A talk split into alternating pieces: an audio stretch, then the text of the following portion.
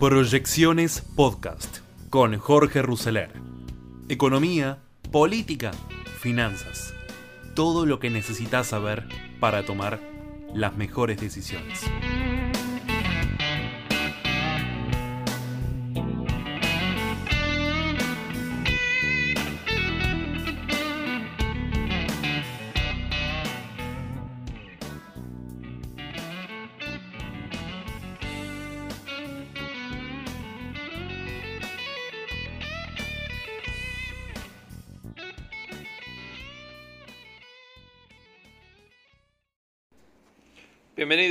A este capítulo de proyecciones de hoy jueves 9 de junio del 2022. La oposición logró aprobar la boleta única en diputados, pese al rechazo kirchnerista, tuvo media sanción con 132 votos a favor contra 104 negativos, esto pasa al Senado. En abierto desafío al gobierno, 17 bloques de la oposición unieron sus fuerzas ayer en la Cámara de Diputados y lograron dar media sanción al proyecto que propone aplicar la boleta única de papel como nuevo instrumento de votación a partir de las próximas elecciones. Una ovación celebró esta postal de unidad alcanzada en el recinto que se cristalizó tras un largo debate y una votación muy ajustada, 132 votos positivos frente a 104 negativos y 4 abstenciones. El oficialismo sin la presencia de Sergio Massa, quien participa de la Cumbre de las Américas con Alberto Fernández, ni de Máximo Kirchner, no pudo disimular su fastidio a lo largo del debate. El gobierno no tiene mayoría para el nuevo impuesto. Hablamos de la renta inesperada una guerra donde no se salva ni el idioma. Matías Culfas renunció al Ministerio de Desarrollo Productivo con un largo texto en el que explica a Alberto Fernández que la política energética de la administración que él dirige es un completo disparate.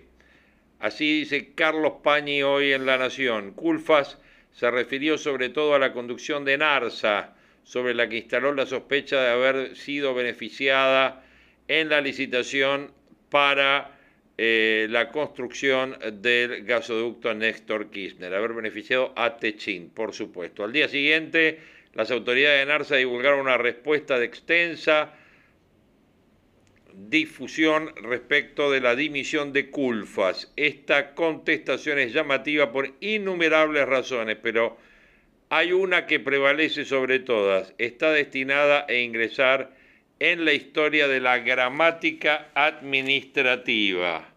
Fernández con Biden y a favor de Cuba y Venezuela. El gobierno a través de Santiago Cafiero pidió el fin de las sanciones a Cuba y Venezuela que impulsa Estados Unidos por violaciones a los derechos humanos. Fue en el inicio de la Cumbre de las Américas en Los Ángeles al que viajó Alberto Fernández. En el PAMI piden indagatorias por subsidios sospechosos. El fiscal Mari Juan pidió citar a tres funcionarios del PAMI por otorgamiento de subsidios en forma irregular a centros de jubilados que funcionan en locales de la Cámpora. Según el fiscal, los beneficiarios no reunían los beneficios básicos. Ucrania busca liberar sus granos ante el bloqueo ruso. Negocia las salidas de sus cereales por mar o por tierra. Se superó el primer test ante el Fondo Monetario Internacional y van a llegar 4.030 millones de dólares. El staff del fondo avaló los resultados del primer trimestre, lo que se daba por descontado, pero insiste en que no va a flexibilizar los objetivos anuales. El gobierno recibió anoche dos noticias del fondo. La buena, y que los analistas del mercado daban por descontada, es que el staff médico, el staff técnico, del organismo dio por cumplidas las metas del primer trimestre a las que el Ministerio de Economía se había comprometido al firmar el acuerdo de renegociación de deuda por 44 mil millones. La no tan positiva es que el fondo ratificó que no se modifican las metas para lo que resta del año, cuando se estima que se le complicarán las cosas a la administración Fernández. Aunque resta la aprobación del directorio del fondo, el gobierno se aseguró el desembolso en las próximas semanas de 4.030 millones que engrosarán las reservas y darán un oxígeno indispensable al Banco Central. Otro duro golpe para Racing, que queda fuera de la Copa Argentina, tras las decepciones en la Copa de la Liga y en la Sudamericana Agropecuario. El equipo de la familia Grobo Copatel de Carlos Casares le ganó 2 a 1 y lo eliminó en los 16 octavos de final. Boca festejó con Villa con un pie en la justicia y otro en la cancha. Tras el pedido de detención por presunta violación, el delantero colombiano convirtió el gol ante Ferro. Y hay dos detenidos por el ataque al hijo de Valeria Massa. Tienen 26 y 27 años y le habrían reconocido la autoría de la brutal agresión en Rosario. La víctima fue operada por la lesión en la mandíbula. En este capítulo de proyecciones vamos a tener una nota a Jaime Campos hablando con Pablo Rossi muy interesante porque habla respecto de la reunión de AEA e que comentábamos en el día de ayer. También van a tener el informe de mercados y el informe de Bloomberg y el informe de cronista comercial respecto de cuál sería el plan que Argentina tendría que implementar para eh, bajar la inflación. Es un resumen interesante. Y después el informe de CNN eh, Economía, donde eh, hay un informe muy interesante de Santiago Bulat, donde habla respecto de este problema que se presentó respecto de la caída del precio de los títulos ajustables por ser hubo una venta masiva, los títulos cayeron entre 11 y 12% en el día y no replicó en suba en los dólares alternativos. Un tema interesante, muy bien desarrollado, que va a estar acá en este capítulo de proyecciones de hoy. Algunos otros de los títulos del día pasan por un dólar solidario de 209 pesos, un dólar libre de 208, contado con líquido 11, dólar MEP 210, riesgo país 2011 pesos, 2011 puntos, dólar Banco Nación 126. La ciudad de Buenos Aires está sitiada por una marcha piquetera que se dirige hacia el Ministerio de Desarrollo Social. La unidad piquetera del Polo Obrero se moviliza por distintos puntos de Cava y muchas calles y muchas avenidas se volvieron intransitables en los principales accesos al distrito porteño. Hubo empujones y tensión con la policía. El Banco Central y el ANSES salieron a comprar deuda SER para frenar el derrumbe de los bonos en pesos. Este es un tema muy importante porque si esto se complica, podría empezar a generar una emisión desmedida que podría llevar hacia una hiperinflación. Ojo, ¿eh? Luego de que los títulos ajustados por inflación cayeran fuerte en la rueda de ayer, la autoridad monetaria y otros organismos defienden los precios de los papeles que usa economía para financiarse. El Banco Central y la ANSES salieron a comprar deuda CR para frenar el derrumbe de los bonos en pesos. Luego de que los títulos ajustados por inflación cayeran fuerte en la rueda de ayer, la autoridad monetaria y otros organismos públicos defienden los precios de los papeles que usa economía para financiarse. El Banco Central, BCRA, hizo uso de una de sus competencias acordadas con el FMI para tratar de evitar una crisis en el mercado de capitales que amenazaba con dejar al ministro de Economía, Martín Guzmán, sin financiamiento para cubrir el déficit de las cuentas públicas. Antes las fuertes caídas de los precios de los títulos atados a inflación de la rueda de ayer, hoy la entidad conducida por Miguel Pese está comprando esos papeles para sostener sus valores. ANSES y otros organismos públicos acompañan, pero con menor poder de fuego. Los bonos indexados por CER sufrieron ayer caídas generalizadas que rondaron el 10% en algunos casos. Las dudas sobre la capacidad de Guzmán de seguir financiándose con esos papeles pesaron en el mercado y hubo fuertes salidas de dinero desde fondos comunes de inversión que operan ese tipo de emisiones de deuda. En ese contexto, el BCRA decidió intervenir y comprar un día más tarde para evitar una corrida mayor contra esos papeles. Según fuentes del mercado, la salida de fondos comunes que ayer fue protagonizada por inversores institucionales y empresas hoy se estaba extendiendo a inversores minoristas.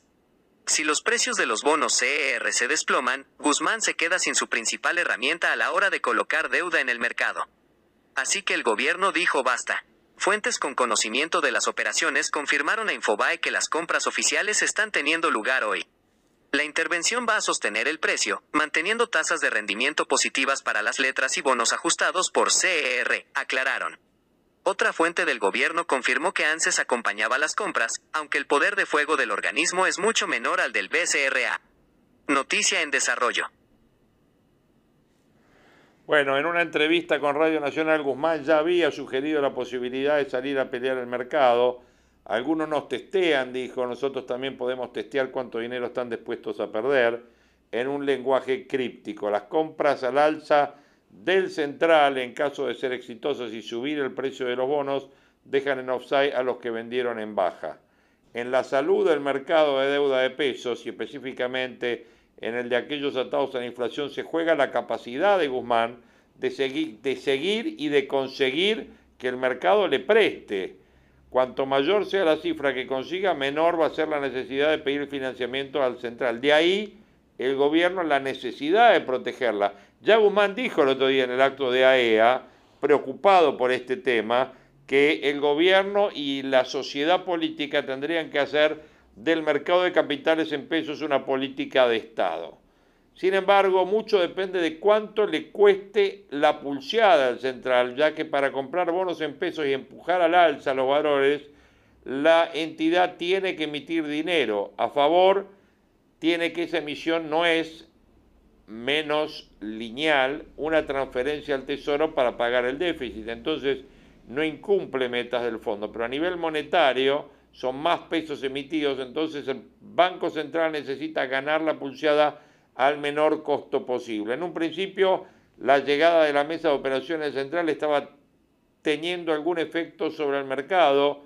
El bono TX23, que había concentrado buena parte de las ventas, recuperaba un 2% frente al 12% que perdió ayer, y los títulos más cortos también reaccionaban con pequeñas subas. Pareciera ser que tocaron piso y están recuperando lentamente, dijo un analista. El tema es el día después de estos precios, probablemente mañana haya rescates y hay que ver cómo queda finalmente la performance de hoy de los fondos, de los fondos y de los bonos. Bueno, una noticia que sin duda tiene su impacto, no vamos a decir que no, lo dijimos, es importante, van a tener acá la explicación de Santiago Bulat, también en el informe de Bloomberg hacen referencia a este tema. Viaje al corazón de Agropecuario, el Club Sojero con un crecimiento meteórico que eliminó a Racing. El precio de la soja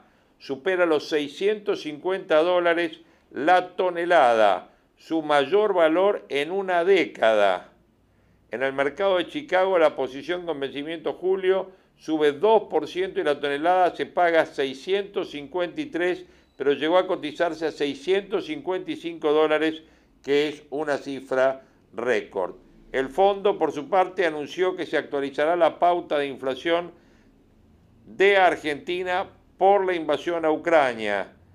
Y Guzmán también le respondió al dueño de la anónima, dijo, debería dar vergüenza, no debería dar risa. Bueno, con respecto a lo del fondo, podemos decir que así lo informó la actualización eh, del fondo sin precisar fecha para girar el próximo desembolso y agarró y dijo que la guerra en Ucrania se va a actualizar, por la guerra con Ucrania se va a actualizar la pauta de inflación. Lo informa Jerry Rice, que destacó la aprobación del acuerdo por parte del staff que pasará al directorio en las próximas semanas sin fecha exacta para que el país reciba 4 mil millones de dólares con el objetivo de pagar sus vencimientos. El fondo expresó su conformidad por el cumplimiento de las metas, pero aclaró que como acordó con el gobierno se van a modificar las pautas trimestrales y además se va a actualizar el objetivo de inflación dado el impacto de la guerra en Ucrania. Bueno, un tema que sin duda también era importante actualizar respecto del día de hoy. Otros temas que en economía son vitales para el día de hoy, a modo de título, la fuerte caída de los bonos que ajustan por inflación complica la búsqueda de financiamiento de Guzmán. Ayer hubo caída superior al 10%, el Tesoro tendrá un test en la próxima licitación de bonos de la semana que viene. El gobierno y el fondo cambiarán las metas trimestrales de acuerdo, pero los compromisos anuales no tendrán cambios. La lista de pendientes con que los industriales recibirán a Daniel Scioli, acceso a dólares, energía y financiamiento. Martín Guzmán viaja a la principal cumbre minera global en Canadá y analiza cambios normativos para facilitar inversiones del sector. Bitcoin 30.200 eh, dólares, Ethereum 1.800 dólares, los precios de las criptomonedas en el momento actual. Los organizadores del último tractorazo en Plaza de Mayo piden que el campo se junte para una medida de fuerza nacional. Inversores se deshacen de bonos ser y pasan a depósitos en UVA que crecen 4 mil millones por día. Bueno, algunas de las notas de los títulos importantes en economía en lo que va de este día, tal conjunto con los otros títulos que les dimos a conocer. Ya saben, tenemos Jaime Campos, tenemos el informe de Bloomberg, tenemos el informe del cronista y tenemos el informe de CNN Economía, todo en este capítulo de proyecciones. Em, complejo cada día em, reflexionar dentro de la ruedita del hámster, ¿no? Y decir algo diferente. Em, para no repetirnos, para, para tratar de pensar lateralmente, salir de la caja. Por lo pronto, lo, más importante a mí me parece que tratemos de hablar claro de los problemas reales, desnudar las hipocresías, desandar eh, los disfraces, quitar los disfraces.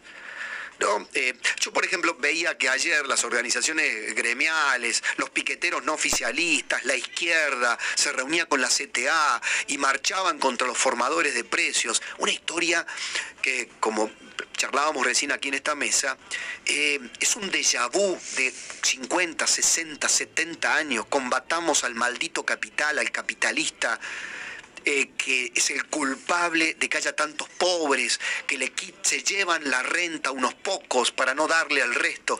Este discurso populista em, retrógrado, eh, clasista, fuertemente, em, ya no, em, ¿cómo decir?, discriminatorio en el sentido de aquel que tiene algo, de aquel que eh, progresa, del empresario que da trabajo, termina siendo autoexcluyente, porque con una clase política que no se ha cansado de hacer demagogia y de combatir al capital mientras se roba al capital, digamos, mientras extrae del sector privado del capitalista cada vez más renta para engordar un Estado que genera cada vez más pobres, mientras ese modelo está vigente y no desmantelemos, desmantelemos esa mentira, esa falacia, tengamos un sistema equilibrado, con incentivos a la producción, con incentivos al capital,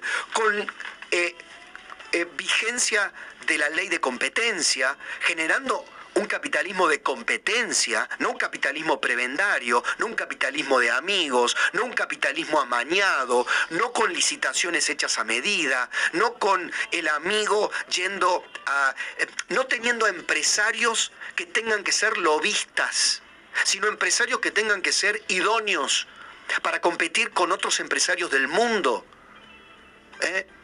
Como le pasa a empresas como Arcor, como Mercado Libre, como Globant, que ya no, les basta eh, ser amigo o tener un buen amigo en el gobierno. Porque aparte no importa, son empresas globales que cotizan en bolsa. O sea, si no tenemos una discusión sobre el capitalismo serio del siglo XXI y las oportunidades en una aldea global, este país estará terminado. Estaremos eh, muriendo por inanición lentamente. Esto es lo que quería eh, de alguna manera enfocar y, ya lo he metido en el editorial a Jaime Campos. Ahora, a ver, Jaime, eh, ¿te escucho mejor ahora?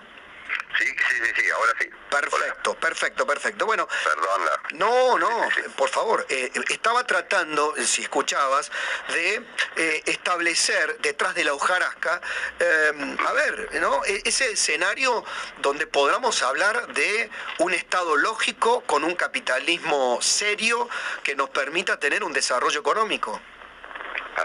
Así es. No, no, a ver, comparto totalmente, este, evidentemente, y volviendo un poquito a lo que estaba diciendo, efectivamente nosotros desde esta reunión que hicimos, lo que quisimos transmitir, lo hacemos desde una profunda convicción, por otro lado, además de una convicción personal y de, la, de la entidad que, que- que represento, este, eh, es, es cuestión de ver la experiencia histórica, ¿no es cierto? Es decir, el mundo, los países que han progresado, los que prácticamente algunos han terminado con la pobreza, este, etcétera, son países en los que el sector privado tiene una fuertísima, este, digamos, ener- digamos, energía, despliega todas sus capacidades, crecen, innovan, toman gente, este, exportan, ¿no es cierto? Estos son los países que, que- nosotros tendríamos que ver eh, para, para, para ver para dónde ir, ¿no es cierto?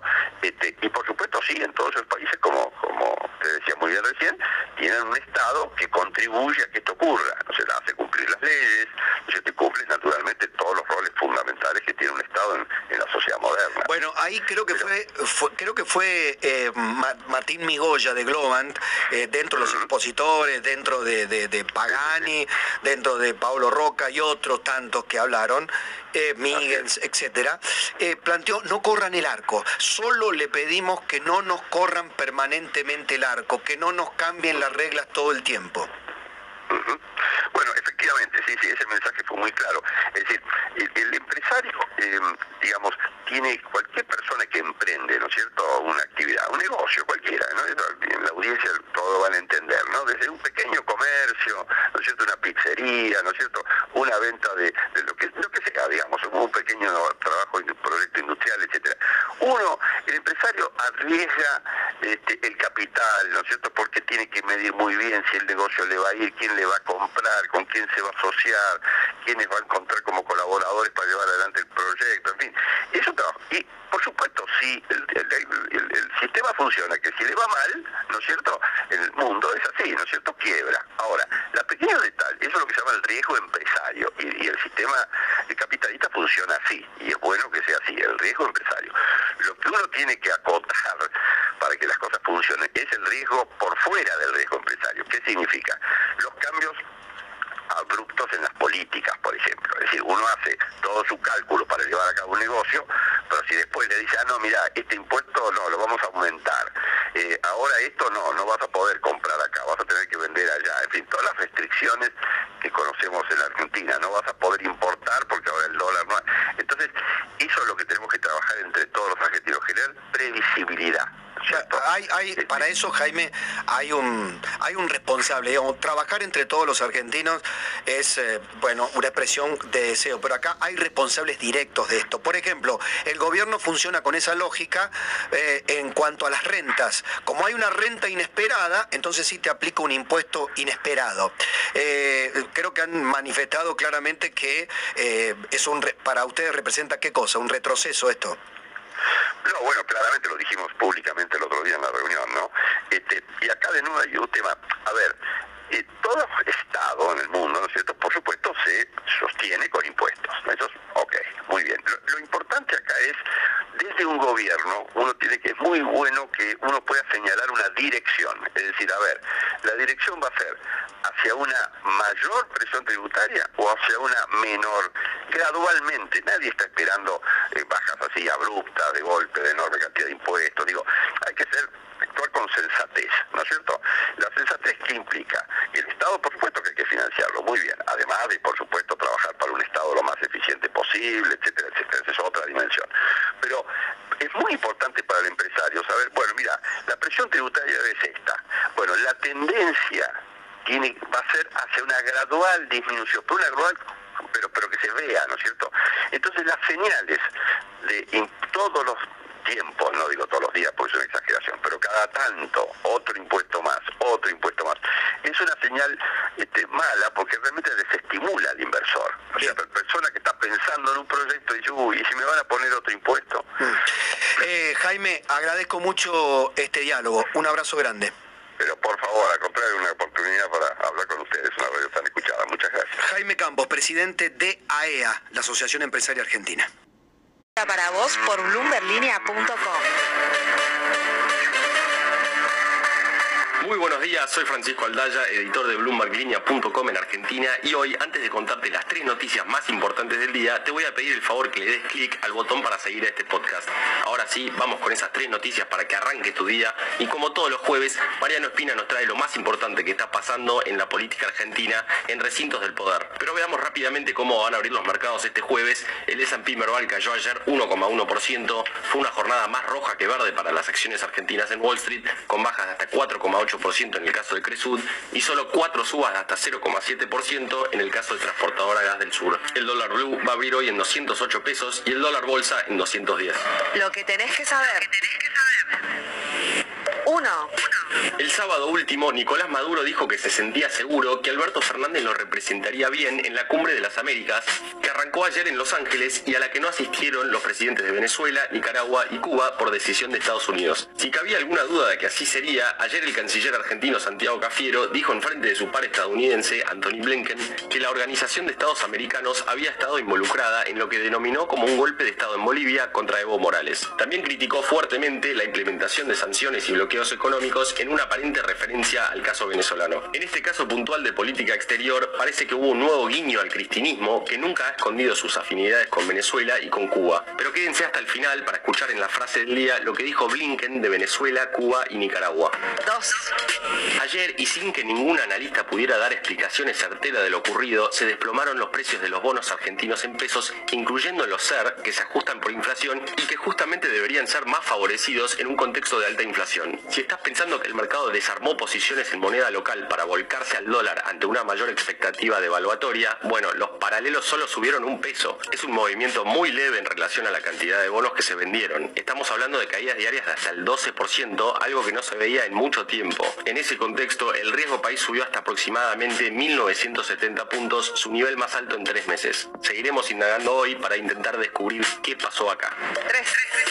El Banco Central solo logró acumular 927 millones de dólares entre enero y mayo, según ADCAP, y está muy lejos de la meta de 5.800 millones de dólares que acordó con el FMI. Es en este contexto en el que el gobierno está teniendo dificultades para importar el gasoil que hace falta para abastecer el mercado interno. A la par, los trabajadores de la industria de los neumáticos están de paro por cuarta vez en lo que va del año por motivos salariales y estos dos factores juntos están poniendo en jaque la producción y la venta de autos en el país. Esto lo reconocieron en off the record distintas fuentes de las principales automotrices del país que advirtieron que si los camiones no tienen suficiente gasoil se van a mandar menos autos para exportar, pero también a las concesionarias. Ni hablar de que se van a quedar sin neumáticos si este paro continúa.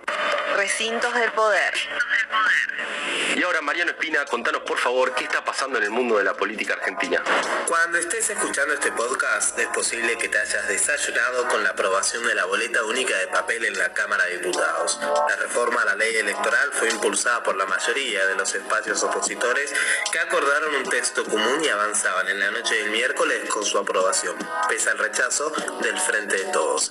¿De qué se trata? Básicamente en dejar atrás la boleta partidaria que en Argentina se utiliza para sufragar y dar paso a un modelo que tiene sus versiones en Córdoba, Santa Fe y en la mayoría de los países de Latinoamérica y el mundo. Un solo papel que muestra toda la oferta electoral, en la cual el votante debe marcar con lápiz o lapicera los casilleros correspondientes a cada categoría y al candidato que disponga. Para el oficialismo es un debate extemporáneo que no responde a las urgencias que atraviesa el país. Además, distintos sectores del Frente de Todos se oponen a este sistema de votación. Hay otros sectores que proponen alternativas. Sergio Massa, presidente de la Cámara de Diputados, ha declarado que prefiere la boleta única electrónica, tal como funciona en Salta. Si la oposición en diputados logra finalmente la aprobación del proyecto, faltará ahora la votación en el Senado y los números no favorecen a Juntos por el Cambio. Ni en la Comisión de Asuntos Constitucionales, donde debe primero aprobarse el dictamen, y tampoco en el recinto, donde debe luego sancionarse el proyecto. Vale destacar que para su aprobación una reforma electoral exige la mayoría especial, es decir, la mitad más uno del total del cuerpo. El número mágico en el Senado sería el de 37 senadores. difícil para un espacio, junto para el cambio, alcanza los 32 escaños y que con aliados podría sumar 3 o 4 diputados más. En ambos casos sería insuficiente, pero no hay que cerrar ninguna posibilidad. Más allá del debate de fondo, la oposición lograba marcar la cancha al gobierno que deberá enfrentar un debate inesperado. La frase del día. Antes de irnos, escuchemos lo que dijo el secretario de Estado de los Estados Unidos, Anthony Blinken, poco antes de que Cafiero criticara las sanciones económicas y la supuesta intromisión de la OEA en los asuntos internos de Bolivia. En Cuba, Nicaragua y Venezuela, el simple hecho de hacer periodismo de investigación es un delito. Cuando los periodistas individuales son atacados, cuando son perseguidos, cuando son encarcelados, cuando son intimidados de cualquier otra manera, los efectos represivos van mucho más allá de las víctimas inmediatas. Alberto Fernández ha dicho que apuesta por el multilateralismo en varias ocasiones y en este caso optó por confrontar directamente con la posición de Estados Unidos sobre estos países, pero no en cualquier lugar, en Estados Unidos. Fue un nuevo capítulo de la Estrategia del Día Argentina. Yo soy Francisco Aldaya, editor de Bloomberg Línea, y me puedes seguir en Twitter en arroba franaldaya. No se olviden de darle clic al botón para seguir a este podcast y también suscríbanse a Línea de Partida, Línea de Llegada y Línea de Cambio, los tres newsletters diarios que ofrece Bloomberg Línea. Espero que tengas una gran jornada productiva. Esto. El editor y columnista de The Economist, Michael Reid, se hizo eco de la última entrevista al economista Miguel Kigel en el portal La Tercera y deslizó cómo debería ser la receta perfecta para lograr la inflación cero. Reid sostiene que después de leer a Kigel, cree que la receta argentina para salir de la inflación es la aplicación de un plan, parecido al Real de Brasil, que apunte a desindexar la economía y terminar con el déficit fiscal. Enseguida te cuento cuál es su propuesta. Soy Caro Yaruzzi y esto es Economía Día, el podcast del Cronista, el medio líder en economía, finanzas y negocios de la Argentina. Seguinos en nuestro canal de Spotify y escuchanos todas las mañanas.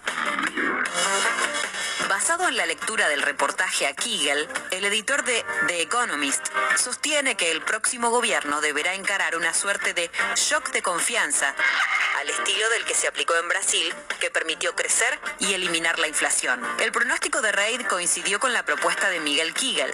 Para el economista argentino, el alza de precios responde a que el país no tiene acceso a financiamiento, lo que genera mucha emisión monetaria para cubrir el déficit, dando como resultado el ingreso a un círculo vicioso. Y lo tuyo, toda la inflación fue generada por la emisión monetaria. Buen material. Kigel sostiene que desde hace 20 años falta en Argentina una política antiinflacionaria que ponga el esfuerzo en la política monetaria y fiscal junto a un conjunto de medidas que apunten a anclar expectativas. Cuando lo vi yo, dije, ¿qué? ¿Esto ¿Qué y cómo fue el Plan Real? La opción que puede derrotar la inflación argentina. El Plan Real fue un plan de estabilización económica ideado por el gobierno de Itamar Franco y desarrollado por el equipo de economía del Ministerio de Hacienda durante la gestión de Fernando Enrique Cardoso.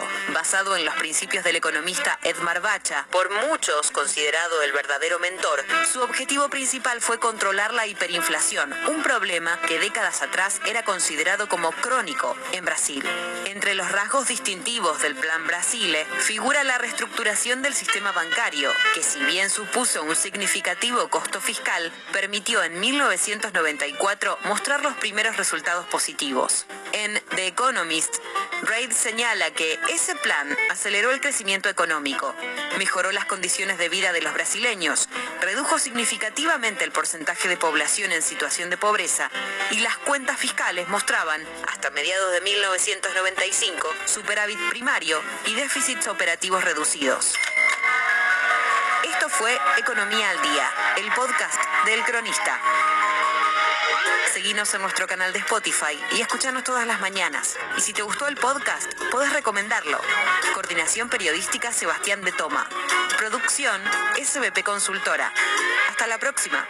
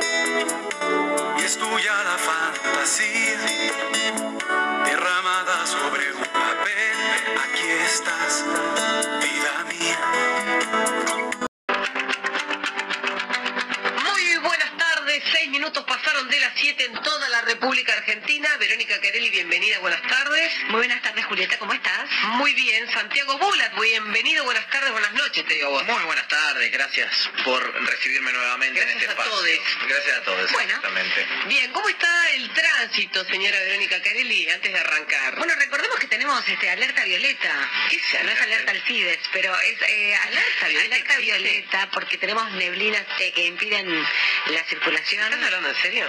Sí, ¿Vos hasta mañana tenemos una alerta violeta? Y ahora te quiero traer un tema quiero la niebla. pero traerte un color en respecto a la economía que Me gusta no cómo liga, A eh. ver, sí, dale, sí, nosotros ligamos la economía. Te dejo. Dale, eh, autopista 25 de mayo, altura Bolívar, había un accidente, esto era sentido lineal, se está liberando la zona, en Oliver y Primera Junta también habíamos tenido un accidente, también está liberando de a poco eh, la zona y eh, tenemos demoras en Delepiani a Richieri, Perito Moreno, sentido acceso oeste, autopista 25 de mayo cargada en la zona de San Telmo. 9 de julio sur, cargada en zona Puente Pueyrredón, esto es sentido a Avellaneda, 10 grados 7 Julieta, mucha niebla que va a durar hasta mañana y complica realmente la partida de muchos vuelos en este momento. ¿eh? Mm. De eso se trata la alerta violeta. Por eso quieren la ruta a Mar del Plata. Pero yo. tampoco te lo aseguro. ¿El Eh, viernes no se ve nada. No, el viernes cambia el viento, disminuye mucho la temperatura y ya vamos a tener mejor visibilidad. Excelente. Bueno, ¿qué color trajiste, señor Santiago Color esperanza No, el otro día me, me hace... Color esperanza, vamos Sí. a hablar hoy. El otro día me, me hicieron una entrevista y me dicen, ¿qué opinas de la economía eh, verde? Le empiezo Ah, a comentar sí. un poco de pie. Y de la economía azul, ¿Y qué es la economía azul? Epa, La del hidrógeno azul. No. ¿sí? ¿Estamos seguros? Yo no, digamos, la no, explicar. No, pará, ¿no la sabés? No la- no ah, sé. te quiero matar ahora. ¿Cómo la sabemos? economía No, no, no sé. ¿Te Yo quedaste creo que traer la porque justamente me hizo acordar lo de la violeta. Para, yo conozco la naranja. todo. ¿Sabías ¿Naranja que cuál ¿Qué es la economía naranja? La- chicos, la economía naranja es todo aquella industria cultural que genera economía en una economía, valga la redundancia, es decir, Ah. la industria del cine, los libros, la cultura, el teatro, supongamos todas las este, producciones de contenido de redes sociales, todo eso va a generar una usina de facturación. Bueno, esa es economía naranja. No sabía que se llamaba así. Bueno, espera que ahora en este momento estoy buscando tenemos otra economía azul.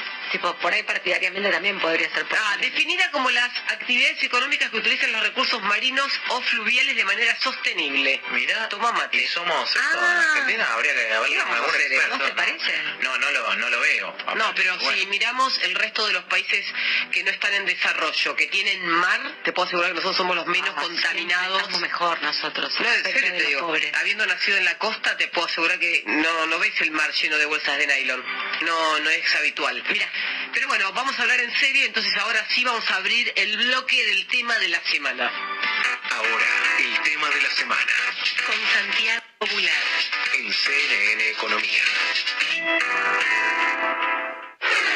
Presenta. Este espacio es auspiciado por Indio, transformando tu manera de invertir. Bueno, Vamos a comentar lo que hoy se está hablando fuertemente en el mercado, que justamente Interesante el tema que trajo. Presten atención a Santiago, ¿eh? Ahí está. Bueno. No tenían mucha opción los que los que estaban sintonizando, me tienen que prestar atención. No, ahora escucharon a mí, yo de la, la orden. La ¿viste? orden, muy bien. Bueno, ¿qué es lo que lo que pasó y lo que llamó- lo que levantó un poco la, la atención de todo el mercado? Nosotros habíamos comentado un poco que el gobierno tiene un déficit muy grande. Y el déficit muy grande se cubre con emisión monetaria o con deuda. Lo que venía eligiendo de alguna manera, dadas las restricciones también que le puso el Fondo Monetario, es tenemos que salir a colocar deuda para poder financiarnos. La deuda puede ser externa o puede ser local. Externa está todo el mercado cerrado porque tenemos 1900 puntos de riesgo país, con lo cual no nos presta nadie. Tenemos que ir a la local. Ponemos regulaciones, ponemos cepos, ponemos bonos en, en que se pueden encajar en el mercado, qué sé yo. Y el gobierno la única forma que tenía de poder colocar algo de deuda era a través de bonos ajustables por inflación, que son los bonos SER. Bien. Coeficiente de estabilización de referencia que sigue la inflación con algún rezago, pero sigue la inflación. Sí, además eran los que tenían demanda, los que tenían ¿Por qué tenían demanda? Porque justamente te cubrían de la inflación y los, y los de tasa fija te estaban pagando por debajo de la inflación. Hasta abril la cosa venía más o menos estable, más o menos bien. En abril el primer traspié del gobierno en lo que va del año desde octubre, que básicamente fue no llegué a pagar los vencimientos, no llegué a cubrir todo lo que me vencía de deuda, con lo cual me tuve que este, salir a gastar 10% más incluso de lo que este, de lo que llegué a juntar, ¿no? Porque, porque el rollover fue 90%. En mayo le fue un poquito mejor, pero ¿por qué le fue mejor con la colocación de deuda? ¿Por qué llegaron a cubrir el 100%? Porque les permitieron a los bancos encajar un bono. ¿Qué significa básicamente? Antes esa plata la tenías que tener encajada en el Banco Central sin remuneración alguna, ahora te dicen, comprame un bono que va a tener una cierta remuneración para que puedas este, dejarlo en el banco directamente haciendo este, tasa de interés. Lo negativo para esto es que el banco privado empieza a exponerse mucho más a los riesgos del sector público, como está pasando, porque acumula mucha deuda del sector público, si el sector público le va mal, a los, arrastra a los bancos privados también. ¿Qué es lo que pasó hoy? Los bonos SER, que ya venían algo complicados, tuvieron una caída furiosa en la jornada de hoy. Si vemos el TX26, por ejemplo, uno de los bonos que vence, como lo dice su nombre, en 2026 cayó 11,6% en solo un día. O sea, borró nominalmente toda la pérdida de lo que fue este año, toda la ganancia que había tenido este año, lo borró solamente en un día y nominal. O sea, si lo ajustamos por real, todavía nos tenemos que ir un poco más atrás. Porque en diciembre estaba nominalmente en los mismos valores que ahora. Sí. Bien. Este es uno de los ejemplos. El TX24 cayó 7,3%, el TX23 cayó 5,6%, y lo que se empieza a ver es que los únicos bonos que se están quedando ajustados por inflación son previos a 2024. O sea, el mercado está diciendo todo lo que viene para después, después de 2023, fines de 2023, ya no lo quiero.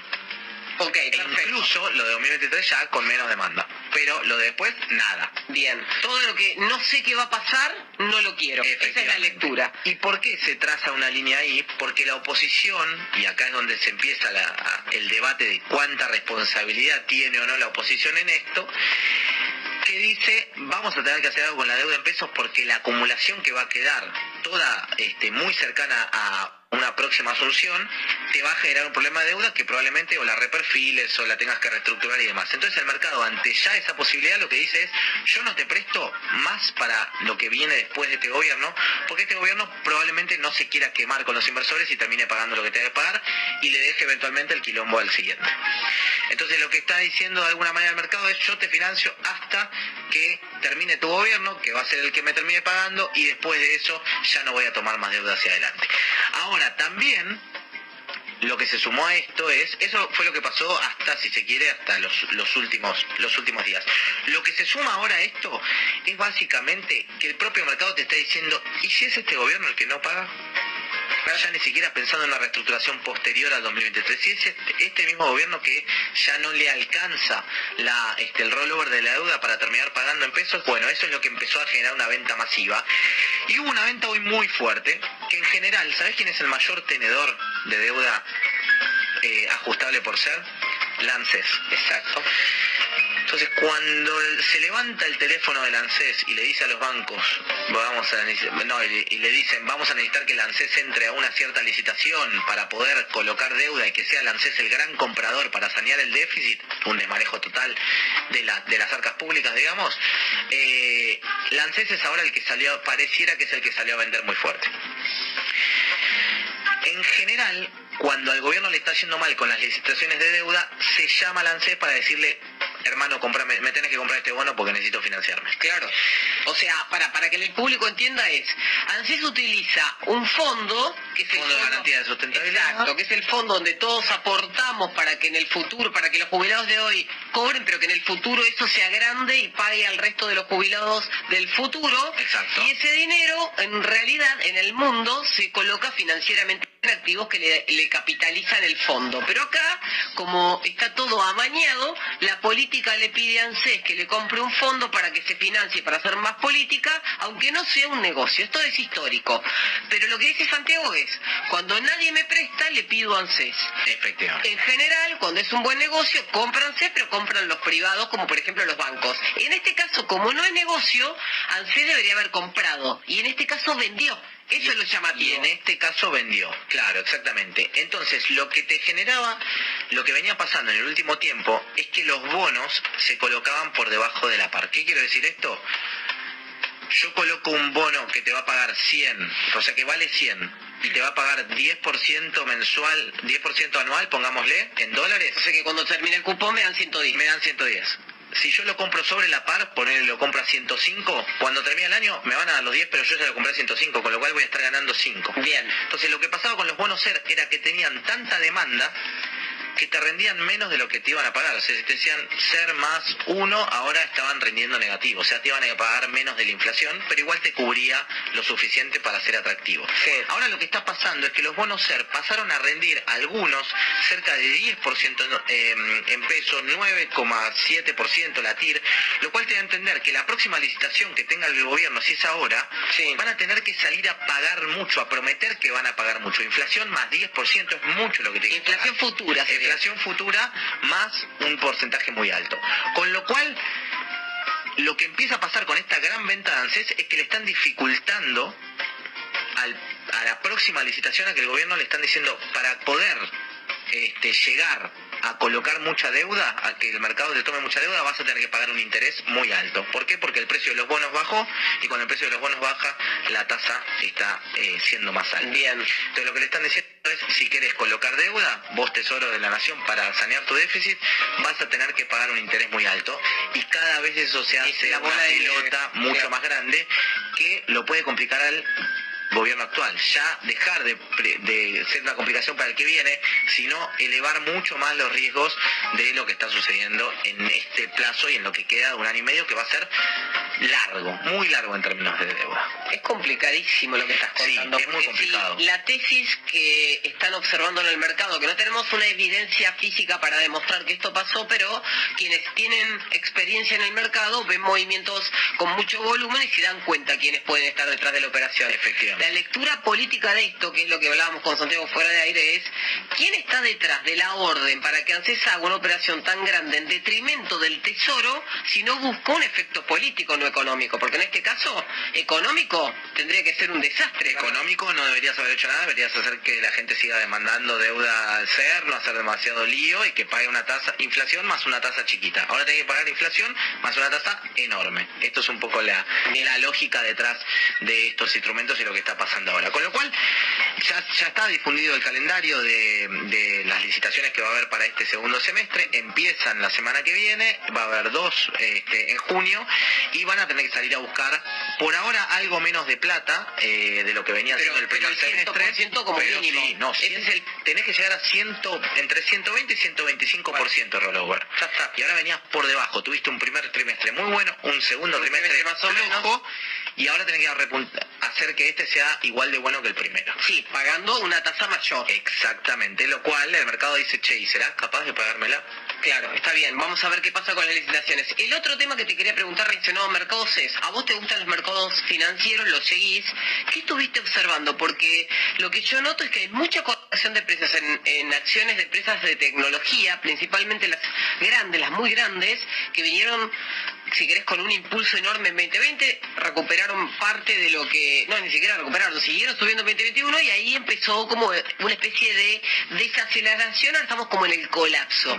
Estamos en colapso. ¿Qué ves ahí? Yo creo que lo que está pasando es que el mundo en general está eh, asumiendo que va a ser un mundo con menos liquidez, que ya antes venían ajustes reales, que era básicamente una inflación más alta que te empezaba a comer los rendimientos, y ahora lo que está viendo es que van a ser tan agresivos con las tasas de interés y demás, que el mercado de acciones a nivel global empieza a ser menos atractivo, por un tema de que decís, bueno, me voy a bajar el riesgo yendo a un bono, por ejemplo, que me paga Estados Unidos, que tiene una tasa de interés cada vez más alta. O sea, que sería como la era de la renta fija.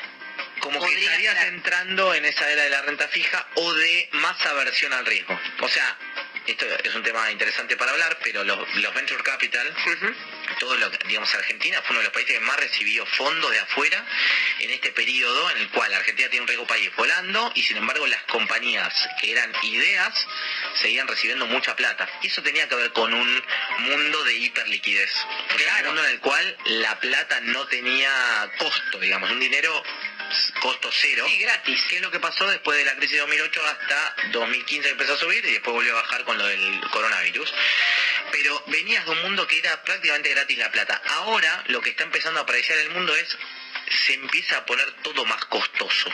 Claro. Tenés una inflación más alta, vas a tener que obligar a tener una tasa de interés más alta y los proyectos de inversión que salgamos a financiar van a ser primero los que tengan menos deuda apalancada, porque si yo tengo un negocio que funciona a base de deuda y cada vez me va a costar más la deuda, voy a tener que reducir la deuda, mi negocio por ahí se estanca. Bueno, tuvimos una compañía fintech que hace muy poco tuvo que recortar el 50% del personal acá en la Argentina y era una de esas compañías que estaban haciendo con capital de fondo detrás y le empezaron a decir ajustar los- el capital. Claro. Y ahí se tuvo que dar vuelta, después te va a pasar un hilo para que lo, Ah, me eso, sí. Pero justamente lo que cuenta es la historia de lo que les pasó a ellos, que se empezó a cortar el capital. Y es lo que está empezando a pasar mucho a lo largo de Latinoamérica y obviamente Y así como vimos una era de unicornios el año pasado, vamos a empezar a ver una era de no unicornios.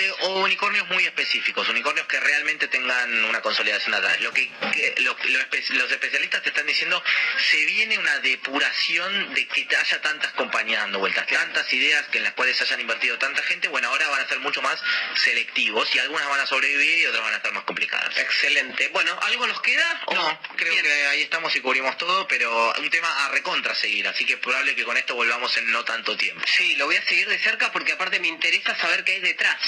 Es fundamental. Y el tema del mercado capital Yo sé ser- que mañana vos vas a mandar unos mensajitos para Por conseguir supuesto. ¿Qué te parece? Con, este, con esta bomba que me acabas de tirar la tengo que seguir hasta encontrar dónde está el explosivo. Hay que desactivar. Gracias Santiago Bulat. Por favor, un gusto enorme. Presentó. Este espacio fue auspiciado por Inviu. Descarga la app y transforma tu manera de invertir.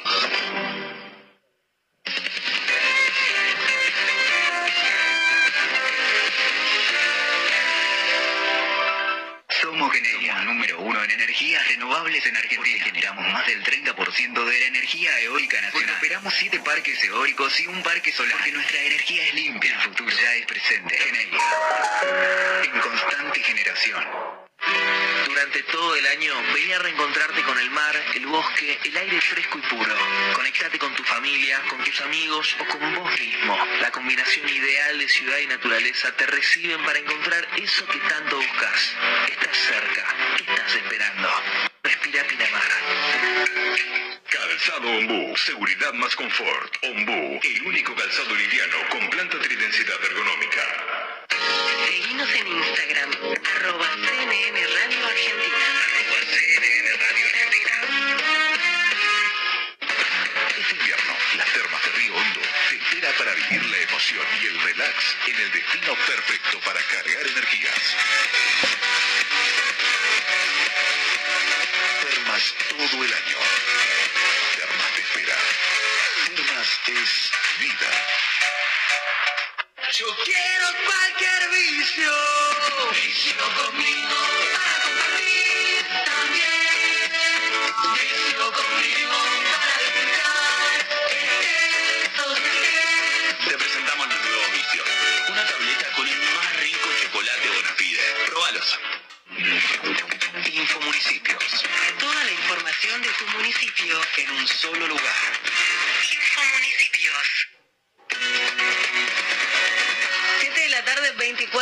minutos, temperatura en la ciudad de Buenos Aires 10 grados 7. Y en Escobar, la municipalidad realizó la segunda edición del curso de capacitación para conductores de motocicletas. La jornada contó con la participación de 40 repetidores y 10 evaluadores prácticos que concluyeron una nueva etapa del curso de formación y corrección de errores.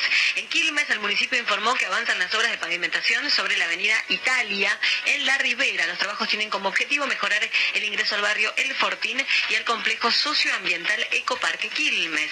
Y se inauguraron nuevas redes de agua potable, beneficiarán a más de 20.000 vecinos y vecinas de los barrios Ipaguirre, Parque San Antonio e Ita- Sur. Y en Tigre, finalmente, el municipio avanza con las obras de repavimentación y renovación de la ruta 197.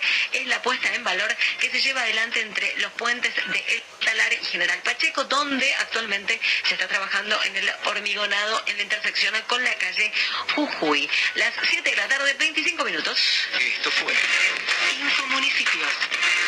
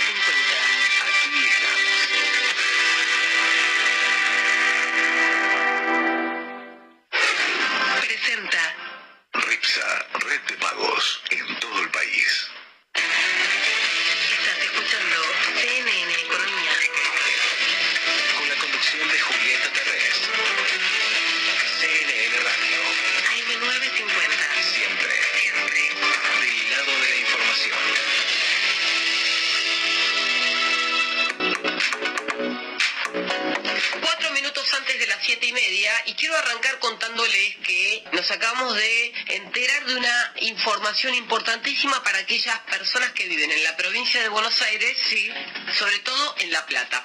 ¿Por qué? Porque hasta ahora lo que se sabía era que las tarifas de AMBA iban a aumentar según los cuadros publicados en el boletín oficial, es decir, el nuevo segmento tarifario se publicó hace dos semanas y a partir de junio, es decir, de este mes, corren para los usuarios de electricidad y de gas. Pero hoy Axel Kicillof, que es el gobernador de la provincia de Buenos Aires, dijo que va a actualizar la tarifa para el servicio de electricidad en las empresas que proveen energía en La Plata y en toda la provincia, descontando por supuesto el conurbano que ya están siendo abastecidas por Edesur y Edenor.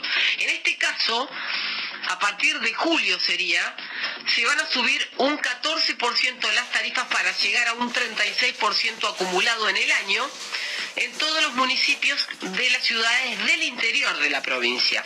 Se está trabajando en esta suba y la idea es que se llame una audiencia pública que va a ser próximamente para definir cómo van a ser los nuevos cuadros tarifarios que se van a aplicar en las empresas. EDELAP, EDEA, EDEN, EDES, Área Río de la Plata, Área Atlántica, se llama la empresa Río de la Plata, y del Área Atlántica, del área del norte y del área del sur. Son todas empresas distribuidoras, transportadoras y distribuidoras de electricidad. El otro dato que tiene que ver con aumentos de peajes está concentrado en autopistas de Buenos Aires Sociedad Anónima, es decir, AUBASA, que dependen de la provincia. Para los peajes de las autopistas Buenos Aires-La Plata, para las rutas 2, 11, 56, 63 y 74, que conectan la zona atlántica o la costa atlántica con el resto de la provincia o con el resto de algunas localidades de la provincia, van a tener un incremento del 39% para todo, todo el año. No se olviden que la última actualización de los peajes de estas autopistas había sido en abril del 2019 y con la inflación tan alta quedan tarifas muy desactualizadas en pesos. De nuevo, se convoca una audiencia pública para el 8 de julio para discutir los aumentos de peajes que administra el gobierno de la provincia y la empresa va a proponer esta suba que les digo de 39% teniendo en cuenta que no la sube desde abril de 2019.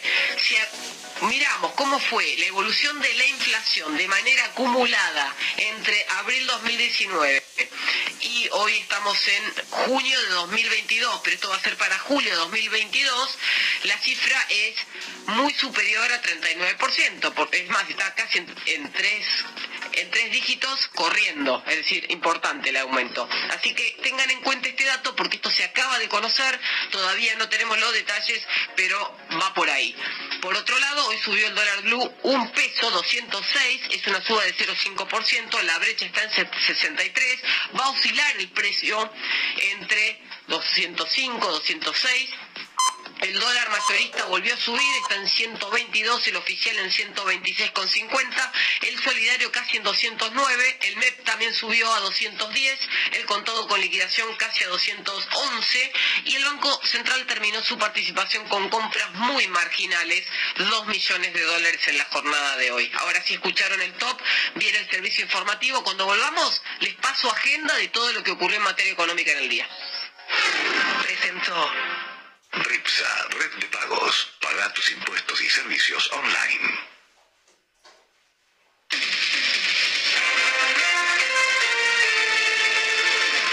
CNN Radio. AM950. Servicios informativos.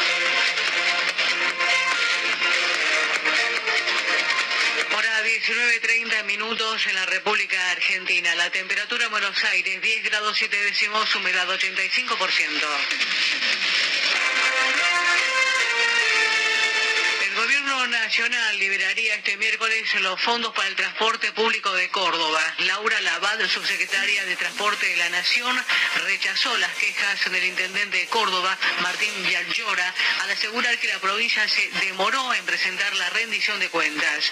En ese sentido, la funcionaria nacional recordó que los giros del Fondo de Compensación al Transporte Público se realizan a mes vencido a partir de la rendición de cuentas que presenta cada provincia. Por otro lado, la funcionaria resaltó además que el Gobierno Nacional decidió ampliar las partidas para el Fondo de Compensación al Transporte Público para llevarlas a un total de 46 mil millones de pesos, es decir, un 65% más que en 2021. El secretario de Estado de Estados Unidos, Anthony Blinken, asegura que la novena cumbre de las Américas será un éxito. Amplía Leticia Guevara desde la central de noticias de CNN. La cumbre de las Américas que se realiza en Los Ángeles será un éxito, así lo afirmó el secretario de Estado de Estados Unidos, Anthony Blinken. El funcionario celebró la llegada de varios representantes del continente y de más de 60 delegaciones que están allí, además de 20 jefes de gobierno y Estado que ya se encuentran en Los Ángeles, más la presencia de la sociedad civil, gente joven, medios de comunicación y otros protagonistas del escenario regional. Para Blinken esa es la combinación adecuada para el éxito de los próximos tres días.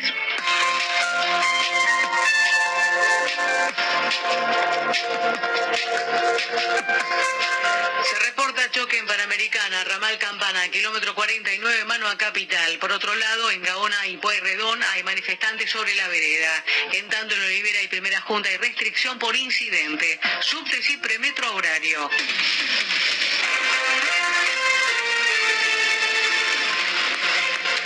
19.33 minutos en todo el país. En Buenos Aires, cielo ligeramente nublado. La temperatura 10 grados 7 décimos, humedad 85%. Para esta noche se prevé para la ciudad de Buenos Aires cielo nublado con neblinas, viento del noreste, mínima estimada en 8 grados.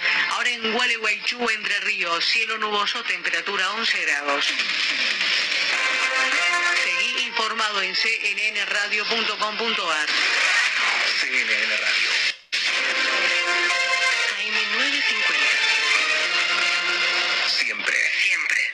De la información. CNN Radio Argentina, en tu celular. Bájate la aplicación. CNN Radio Argentina. Disponible en App Store y Play Store. Auspicia el clima. Era Europa.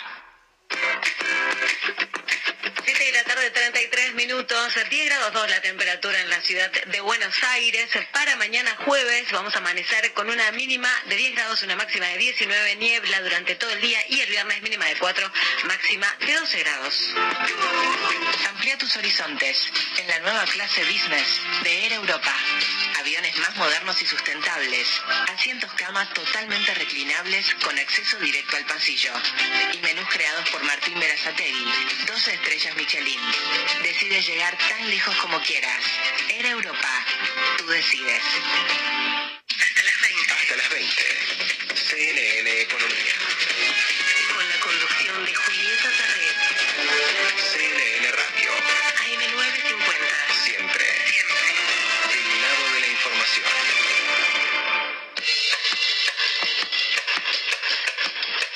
35 minutos pasaron de las 7 y como todos los miércoles, una vez que ya nos liberamos de Santiago Gula, no, lo digo en chiste, una vez que ya Santiaguito se fue, vamos a arrancar el programa al revés y les voy a empezar a contar todo lo que fue pasando durante la tarde en materia económica.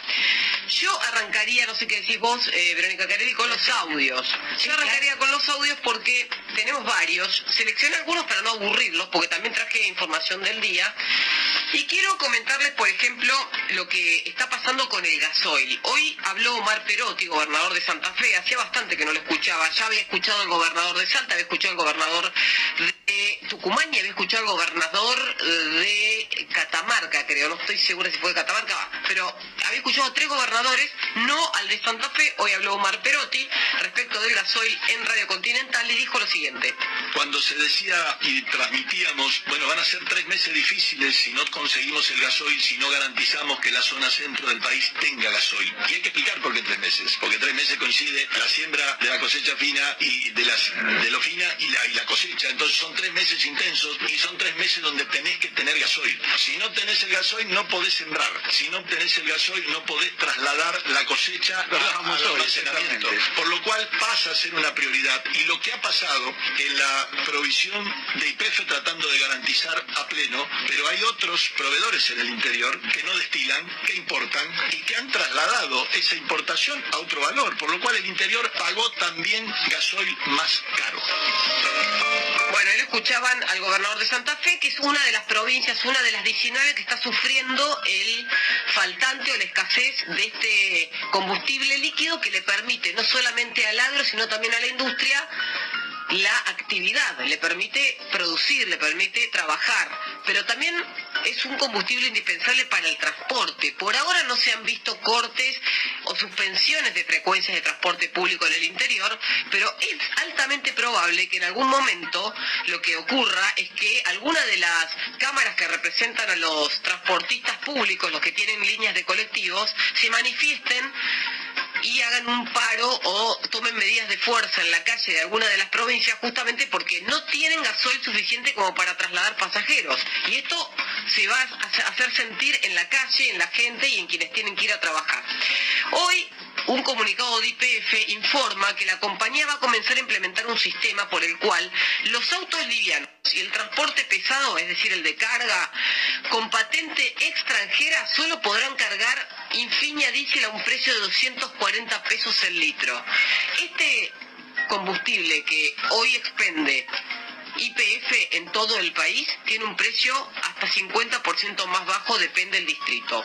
Pero lo que está pasando es que en todas las provincias fronterizas, las que, las que lindan con Brasil, con Paraguay, con Uruguay, con Bolivia, con Chile, están aprovechando para cruzar la frontera y cargar de este lado, justamente porque Argentina está ofreciendo el precio del litro de gasoil en dólares a menos de un dólar por litro, cuando en los otros países está bastante por encima de un dólar por litro. Entonces esa diferencia, esa pequeña brecha que parece poca en dólares, pero cuando uno lo suma en litros es mucho, hace que en esas provincias que están justamente en la frontera le falte más combustible que al resto de las provincias del interior, mediterráneas y sobre todo las del sur, que no están teniendo el mismo problema. Lo que está pasando en este momento en Mendoza es que ya se comenzó a implementar el cupo para los extranjeros, sobre todo los que cruzan de Chile, y se va a empezar a implementar en el resto de las provincias para poder sostener al menos 30 puntos de eh, abastecimiento, que es una mínima medida, un parche, una mínima maniobra, pero por lo menos algo es algo. Otra persona que hoy habló sobre el gasoducto, sobre lo que está pasando con la energía, fue Daniel Gerol, que es ingeniero industrial, es presidente y fundador de la consultora GIG Energy, y se le preguntó qué va a pasar con el gasoducto. Este problema que está sufriendo hoy la cartera de energía, pero que también la va a padecer la cartera de economía, que es la que está a cargo de toda el área, lo vamos a ver y lo vamos a comentar durante todo el año, así como la inflación y como la deuda. Bueno, esto se va a trasladar mes a mes porque es un problema que es chicle. Se va estirando, estirando, estirando hasta que se resuelve. Por ahora no tiene ninguna resolución. Daniel Gerold dijo esto.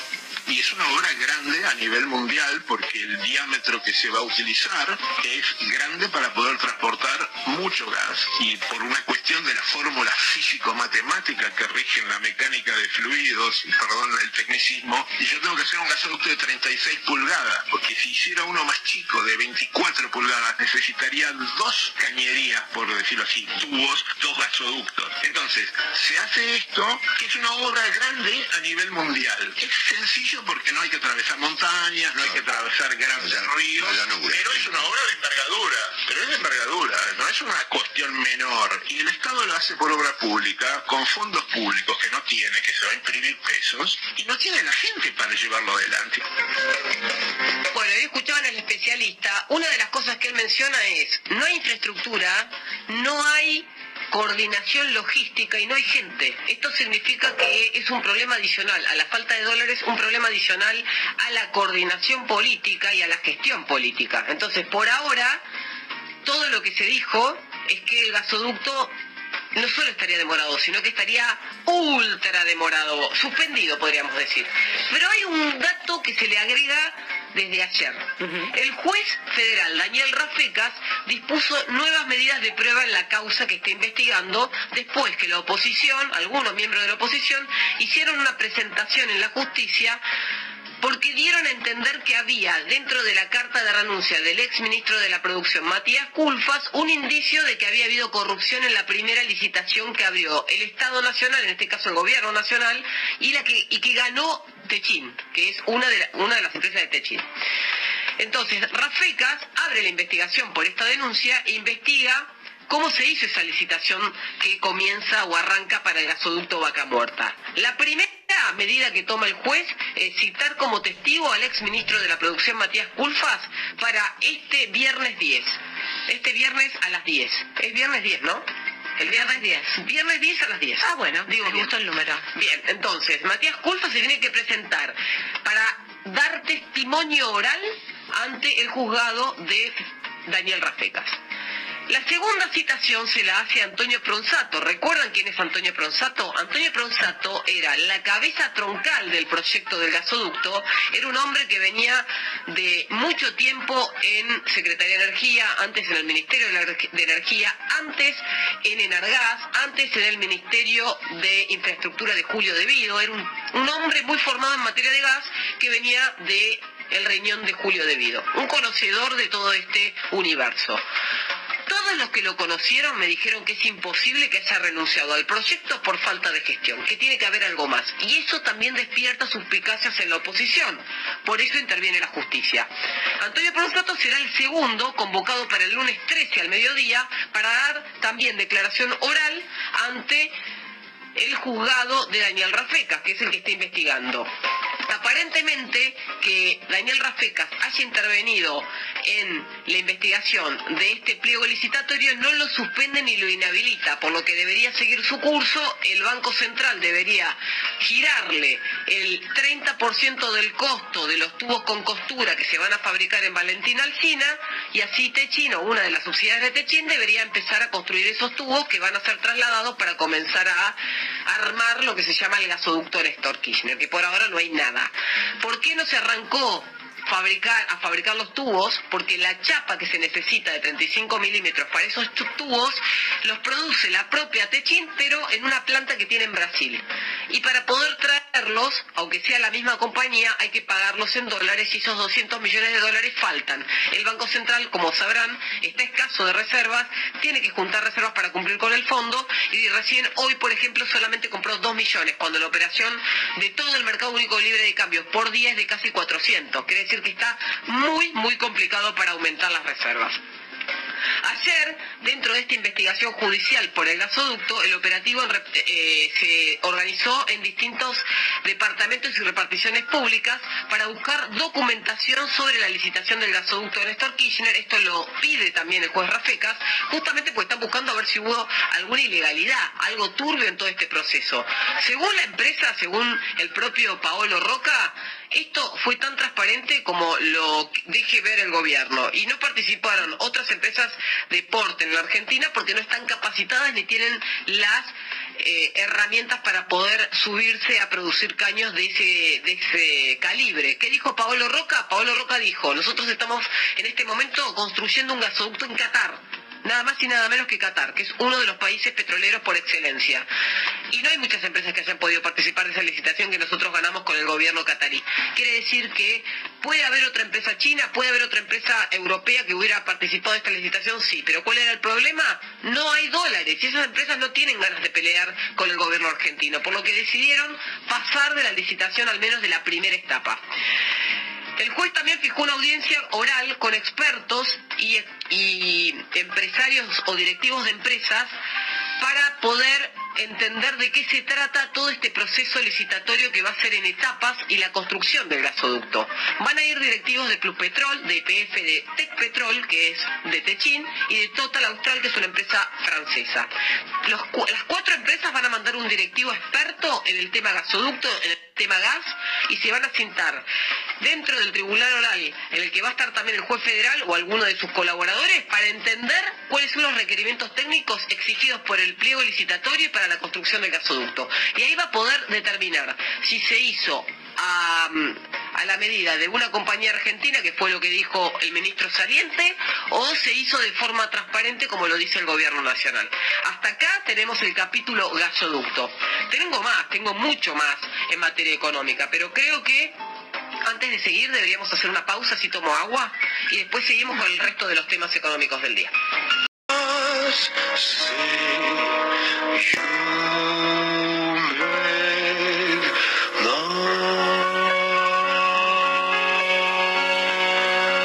las 6 de la mañana y 4 minutos en toda nuestra República Argentina. Hola, ¿qué tal? Muy buenos días y bienvenidos a este día jueves 9 de junio de 2022. Eh, aquí estamos, como siempre, estamos aquí hasta ahora, comenzando Longobardi por CNN. Mi nombre es Marcelo Longobardi, esto es CNN Radio Argentina. Estaremos aquí hasta las 10 de la mañana, hora en la que llega la señora María Laura Santillán, que estará con nosotros. Y por supuesto, como todos los días, nos acompaña Nicolás Inger, nos acompaña nuestro querido Juan Dillon, que está esta mañana en la ciudad de Tel Aviv, en Israel. Eh, nos acompañará en un rato Guillermo Wirikovan, con toda la agenda económica del día, por supuesto. Martín Melo, eh, nuestro cronista agropecuario, con todo el tema del gasoil, que sigue siendo un gran tema en Argentina, lamentablemente. Y aquí estamos con Romina Aldana. Hola, Romina, buen día. Buen día, Marcelo, ¿cómo estás? Acá estoy un poquito, un poquito por ahí mejor. Mejor, se escucha un poquito mejor incluso. Por momentos estoy. Después les cuento las aventuras del COVID de ayer. Es día a día esto. Lo que es el cuarto día de COVID. Mm. Bueno, gracias Romy. Estamos ya eh, presentando los datos del tiempo eh, a esta hora, en esta mañana muy fresca en la ciudad de Buenos Aires. Sí, el cielo aparte cubierto con neblina, 8 grados 8 décimas la temperatura, mucha humedad y por eso también se siente 94% y vamos a llegar a una máxima de 19 grados, que por la mañana todavía van a seguir las neblinas y luego mayormente nublado, nada de sol el día de hoy y bueno, ahí vienen días mucho, mucho más fríos, Marcelo. ¿eh? Sí, a ver, contanos un poquito. Bueno, viernes con 4 de mínima, 12 de máxima, porque claro, llega un viento del sur esta noche, entonces 4 de mínima mañana, el sábado 2 grados de temperatura mínima y 15 de máxima, con un poco de sol, pero mucho, mucho frío el fin de semana. Bueno, muchas gracias, eh, Romy. Un gran abrazo de para el señor Juan Dilo. Buen día, Juan. Gracias por acompañarme esta mañana aquí. ¿eh? Hola Marcelo, buen día, ¿cómo estás? Buen día. Perfectamente. ¿Podés, podés con- po- podés contarnos dónde estás? Bueno, estoy en Tel Aviv, en la capital de Israel, con 31 grados de temperatura a las 12 y 6 minutos del mediodía. ¿eh? Aquí me, me- adelanto totalmente la información en el día de hoy, Marcelo. ¿eh? Sí, sí, está muy Hoy veo antes, hoy veo la vida antes. Decime, ¿a cuánto, ¿a cuánto estás del lindísimo mar que enfrenta a la ciudad de Tel Aviv? Una cuadra, Marcelo. Una cuadra. 100 metros, 100 metros, 100 metros. To- Todavía no lo vi, llegué muy tarde anoche, 4 de la mañana, me levanté a las 8 de la mañana, tenemos 6 horas de diferencia, así que todavía lo vi ahí del departamento esta mañana un, un poquito, así que muy lindo, una, una jornada absolutamente linda y una semana por delante muy linda. Y mucha gente porque obviamente eh, comenzaron prácticamente las vacaciones aquí en, en- en Israel o en parte de Europa. Así que los aeropuertos, ni te digo lo que son los aeropuertos. No, me, he, he leído que son un caos, ¿no? Ah, tremendo, tremendo, tremendo. Tel Aviv el tiene, COVID, la falta, sí, la falta de personal. claro, Tel Aviv tiene, está recostada sobre el costado, digamos, del mar Mediterráneo, ¿eh? Claro, claro, tenemos acá un pedacito. mirando, mirando hacia Grecia. ¿eh? Así es, así es. Eh, No es tan agradable el mar, no es tan linda la playa, por lo menos en, en- en Tel Aviv, pero nada, eh, se, se vive muy bien, es una ciudad con muchísimos contrastes, ¿no? Es una ciudad mucho, es mi segunda oportunidad que vine aquí o que vengo acá, y es una ciudad atractiva por esos contrastes. Así que en estos días también intentaremos contarles lo que pasa, no solamente en términos turísticos, sino en lo político, que está muy movido Israel también, con eh, un gobierno, el del señor Bennett, también muy complicado, como, como el resto de los gobiernos del mundo, Marcelo. Claro, claro, exactamente. Bueno, yo te cuento en qué estoy yo. ¿eh? Este, yo estoy en lo siguiente. Ver, tenemos una agenda internacional importante y esta vuelta, para nosotros por lo menos, la Argentina va a ser protagonista de esa agenda internacional, no solamente porque el presidente Fernández llegó ya a la ciudad de Los Ángeles y se abrió anoche la cumbre de las Américas, sino porque al menos por lo que anticipan algunos cronistas y comentarios de esta mañana, el presidente y el gobierno, y ya lo que ha dicho inclusive Santiago Cafiero, anticipan un contrapunto entre la postura argentina y la postura norteamericana respecto de las democracias. ¿no? Es más, les voy a leer enseguida un párrafo sustancial ¿eh? del discurso que ofreció anoche el presidente norteamericano Joe Biden. Y Argentina es también noticia esta mañana por algo que tal vez bastante desapercibido en el país, pero a mí me ha resultado algo de un nivel de gravedad, pero de un nivel de gravedad como pocas veces se ha visto, ¿no? Porque además, lo que voy a contarles enseguida, ocurre simultáneamente con el viaje del presidente Fernández a Estados Unidos, es la postura que ayer eh, hizo público, pública el embajador argentino en China ¿eh? respecto de la cuestión bendita, cuestión de la comunidad uigur. ¿eh? Ustedes dirán, uy, ¿de qué está hablando este tipo? ¿eh? Bueno, ustedes saben que en China está ocurriendo algo que mucha gente supone que es un genocidio. contra una comunidad, una etnia, un pueblo, el pueblo uigur, que es el pueblo chino musulmán, ¿no? Eh, que bajo cuestiones históricas, después les cuento, si los chinos siempre sospecharon que los uigures quieren independizarse, ellos viven en, eh, en la provincia china más grande de todas, ¿no? en un lugar muy grande, bueno, son muy pocos, Eh, y ayer fue el embajador argentino en China, el señor Vaca Narvaja, a visitar el lugar y dijo que nunca había visto un vergel tan próspero, ¿no? ¿Saben, a ver, ¿saben lo que dice el Parlamento Europeo? De terror, de terror, una cosa de terror, de terror, pero de terror. Yo sé que obviamente eh, hay aspectos de la vida pública argentina que son más entretenidos, pero es, eh, es evidente que Argentina ha tomado partido, ¿eh? no solamente por regímenes autocráticos, sino también por regímenes eh, cuyas violaciones de los derechos humanos son eh, eh, temas de orden mundial, ¿no? Bueno, así que vamos a ver. Ni siquiera neutralidad, Marcelo. No, no, una cosa. estar neutral, ¿no? Una cosa de loco, lo que dijo fue una cosa, bueno, vamos a verlo este- esta mañana.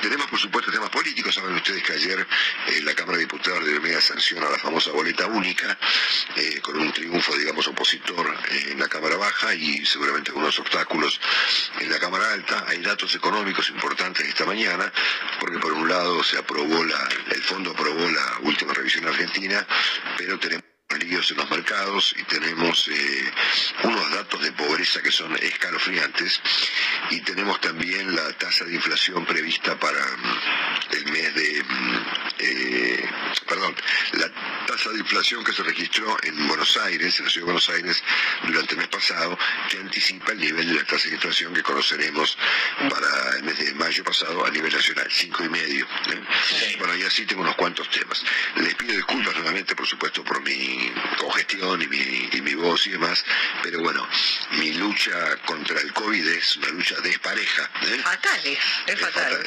Es fatal. Hola, buen día Marcelo, buen día. Este, bueno, que te repongas lo más rápido posible, que te sea leve. Ah, muchas gracias, doctor Quique, sí, sí, sí, le agradezco mucho. Bueno, bueno, espero que te recompongas rápido. Ah, Chao, andá, sí, gracias, doctor Quique, sí. Bueno, el asunto es que es, eh, es muy loco esto del COVID porque te saca las ganas hasta de escribir un mensaje en el teléfono. Sí, tremendo. Te liquida las ganas. Es decir, ayer, les cuento la verdad, terminé el programa y dormí hasta las 4 de la tarde. No porque me guste dormir hasta las 4 de la tarde, lo odio. Es porque no, no, no se puede, no, no tenés más remedio. Claro, el cuerpo te, te pide descanso. Sí, no, no, es este, es realmente muy, muy, y si eso que estoy vacunado, ¿eh? Sí, sí, sí. Ese se habitual, a mí me mató, ¿eh? Fueron tres o cuatro días liquidados. Bueno, voy por el cuarto. ¿eh? Este, el médico me dijo que aguante hasta el quinto. ¿eh? Y, que después, y que después vemos, me dijo. Cinco o siete días seguro, Marcelo, ¿eh? Hay que, hay que Después vamos viendo. Vamos, y vamos viendo, ¿no? Bueno, de eso vamos a hablar este, hoy, de toda esta historia que les acabo de anticipar hoy, eh, jueves 9 de junio. Tell me what say you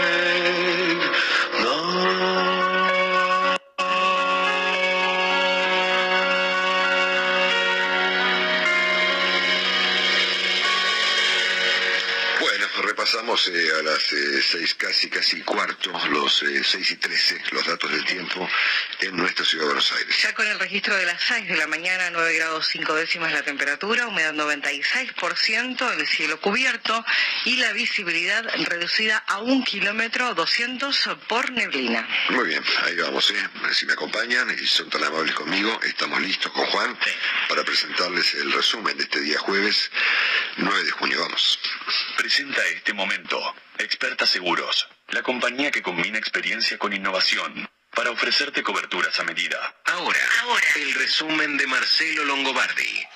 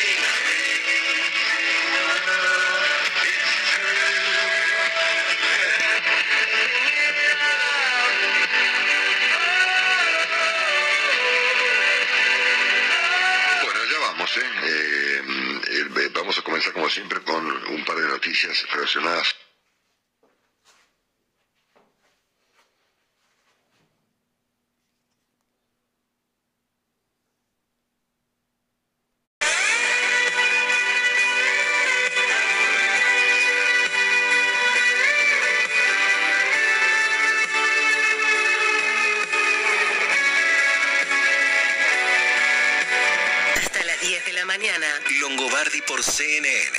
con la conducción de Marcelo Longobardi. CNN Radio. AM950. Siempre del lado de la información.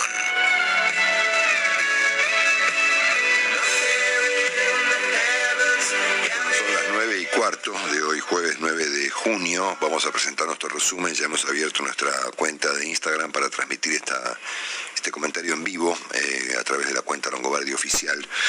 Eh, me vuelvo a disculpar con la enorme cantidad de gente que nos escribió, que me escribió y nos escribió ayer y anteayer, mensajes que yo realmente contesto y esta vuelta no lo hice porque el impacto del COVID te saca hasta las ganas de contestar mensajes, ¿eh? aunque parezca mentira, es un, eh, un estado de, de agotamiento y de desgano, es la palabra, que Juan Dillon la, la vivió, recién me contaba Martín Rubio, uno de los directores de la radio que también la vivió, eh, y es este, con independencia de los síntomas que uno tiene, que en mi caso no han sido tan dramáticos, lo que sí te ocurre es que te, te liquida. ¿eh?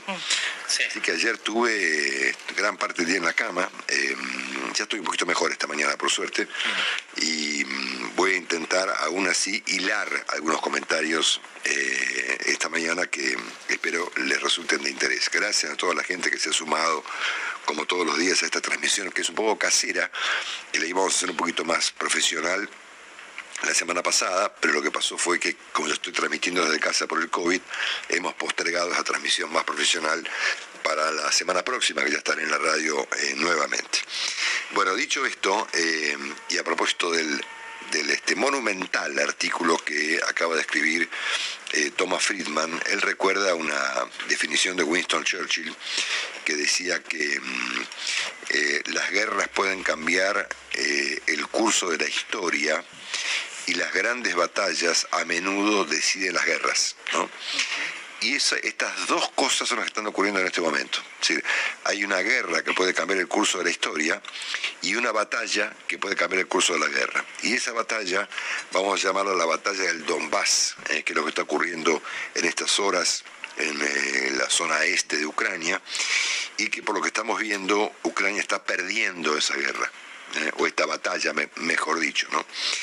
Em, el dominio ruso sobre Severodonetsk, esta ciudad tan crítica en el Donbass, y el hecho de que las tropas ucranianas podrían replegarse eh, como consecuencia de la mm, de estos combates que hoy el diario Clarín describe como directamente encarnizados, podría sugerir un, un rumbo eh, más favorable a las tropas rusas que a las ucranianas en este momento. Bueno, eh, es muy importante la idea de que las guerras pueden cambiar el curso de la historia, porque eso es lo que está eventualmente ocurriendo y eso es lo que la Argentina tiene que mirar con atención a partir del día de hoy, cosa que por supuesto estamos claros que no va a ocurrir, ¿verdad? Y que ayer hemos tenido todas este, las señales contrarias a esta idea de que Argentina eh, va a entender lo que está ocurriendo en el mundo. Dicho esto, hacemos un breve repaso antes de algunos temas, antes de llegar al fondo de este comentario.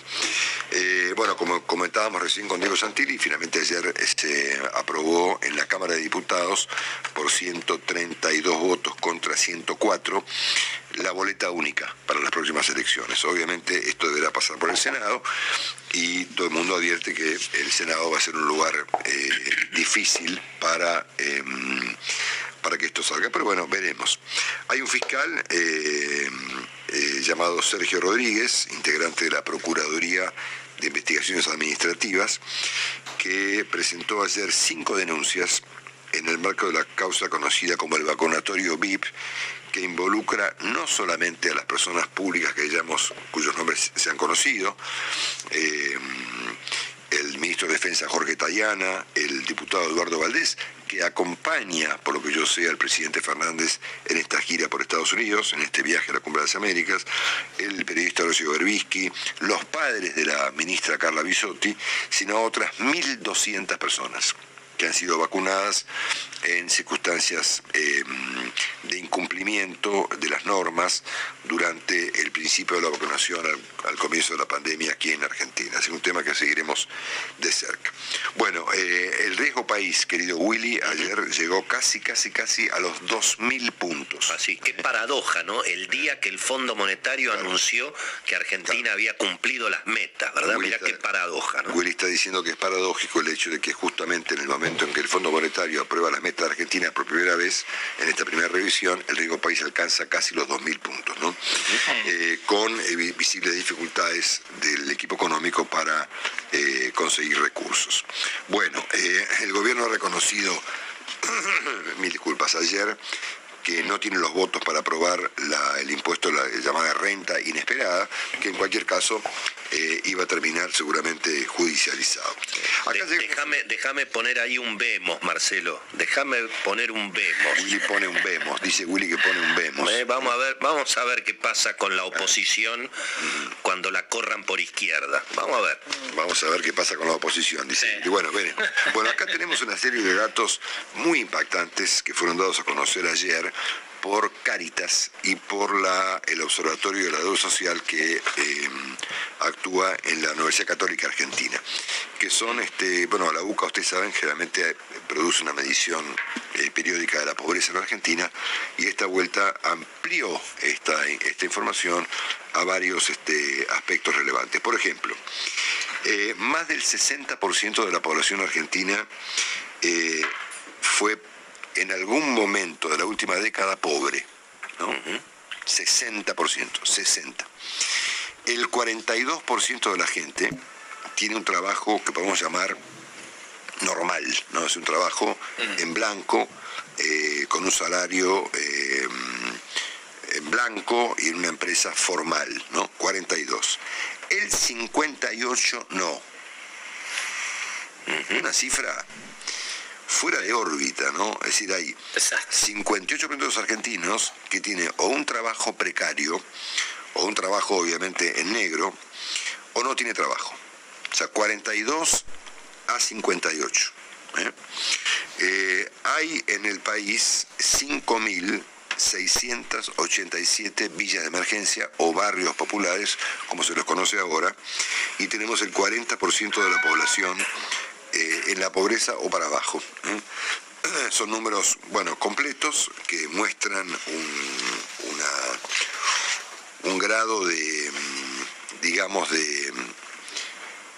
Deterioro. deterioro, digamos, y de indolencia, yo diría de indolencia eh, de la vida política argentina respecto a un fenómeno muy grave y que tiene derivaciones de mucho tipo, como es este, de mucho natural, de muchos eh, tipos, como tiene esta, este conjunto de elementos que ayer dio a conocer la UCA. Oportuno, oportuno informe, Marcelo, en momentos en que un sector del oficialismo quiere aumentar los impuestos a los ricos. Así que atenti ahí. ¿eh? Bueno, em, el caso del gasoducto ha quedado, como todo en Argentina, judicializado eh, y ocurre esta curiosidad respecto del exministro Matías Culfas, que al mismo tiempo eh, deberá actuar como testigo y como imputado. ¿eh? Esa cosa Solo en Argentina. Solo en Argentina. Una persona al mismo tiempo puede ser testigo e imputado. Eventualmente sería testigo, digamos, contra sí mismo. ¿eh? Sí, eso no. La, quinta enmienda. Le recomendamos a Matías Culfa la quinta enmienda, Marcelo. Sí, sí, sí. Bueno. Siéntese como acusado, ahora como testigo. Claro, ahora habla como acusado y después habla como testigo y después como acusado y después como testigo. Bueno, en la frase más elocuente respecto del estado de cosas del gasoducto la publica hoy nuestro querido amigo el señor Carlos Pañi, que dice en su artículo de esta mañana, a propósito del gasoducto, eh, este, dice, em, mientras los funcionarios corroen la autoridad de Alberto Fernández despotricando sobre aspectos centrales de su gestión, el gasoducto comienza a empantanarse. ¿eh? Una perplejidad, dice Carlos, para los ingenieros de Techint, que realizaron más de 500 obras similares alrededor del planeta. Cruzaron 10 veces la cordillera, tendiendo caños, ganaron un Guinness por instalar en Perú la tubería más alta del mundo, pero no consiguen rescatar este proyecto de las garras de un grupo político trenzado en una lucha interna desenfrenada y suicida. ¿Eh? Me pareció la mejor definición. El artículo de Carlos es genial porque además este, examina el lenguaje utilizado eh, por la gente de Enarsa. Que bueno, eso es, una, es como una cosa graciosa que usted la puede leer hoy en La Nación, pero me importaba especialmente este párrafo que habla de esta lucha interna desenfrenada y suicida, ¿no es cierto? El gobierno dice hoy el diario Clarín que va a intentar este, pedirle al Congreso una supervisión sobre el eventual gasoducto, que por supuesto en este contexto está muy lejos. Ustedes piensen que ni siquiera se licitó todavía, es decir, vamos a ponerlo así, olvídense del gasoducto. Sí, van a tener, oh. van a tener que conversar con, van a tener que conversar con la presidenta del Senado, Marcelo, me parece. Exactamente. Bueno, y acá nos metemos en lo que yo quiero tratar de conectar esta mañana, que para mi estado de salud no va a ser fácil, pero lo voy a intentar, ¿ok? En los próximos 7, 8 minutos. Eh, ayer se inauguró anoche la eh, Cumbre de las Américas en la ciudad de Los Ángeles, este, convocada por Estados Unidos, eh, y con un discurso del presidente Biden a mi juicio, muy elocuente, ¿no? En bueno, entonces tenemos el audio del presidente Biden de cuando mm, se inauguraba anoche en el Teatro Microsoft de Los Ángeles la convención, la Cumbre de las Américas. ¿Estamos? ¿Lo tenemos? Lo ponemos un poquito en el aire y yo les leo el texto. As we meet again today, in a moment when democracy is under assault around the world, Biden dijo, la democracia es el sello distintivo de una Carta Democrática Americana que surgió de la Tercera Cumbre de las Américas, que capta nuestro compromiso único con la democracia como región. ¿eh? Dijo, nos reunimos de nuevo hoy en un momento en el que la democracia está siendo atacada en todo el mundo y renovamos nuestra convicción de que la democracia no solo es un rasgo definitorio de la historia de América, sino también un ingrediente esencial de su futuro. Y yo voy enseguida a conectar esta idea de, esto no es de Biden, es mío, pero bueno, se lo agrego y estoy seguro que por ahí hasta estaría de acuerdo, de que no solamente la democracia está hoy atacada en el plano militar, inclusive en el mundo, sino que el compromiso democrático, el compromiso americano es un compromiso democrático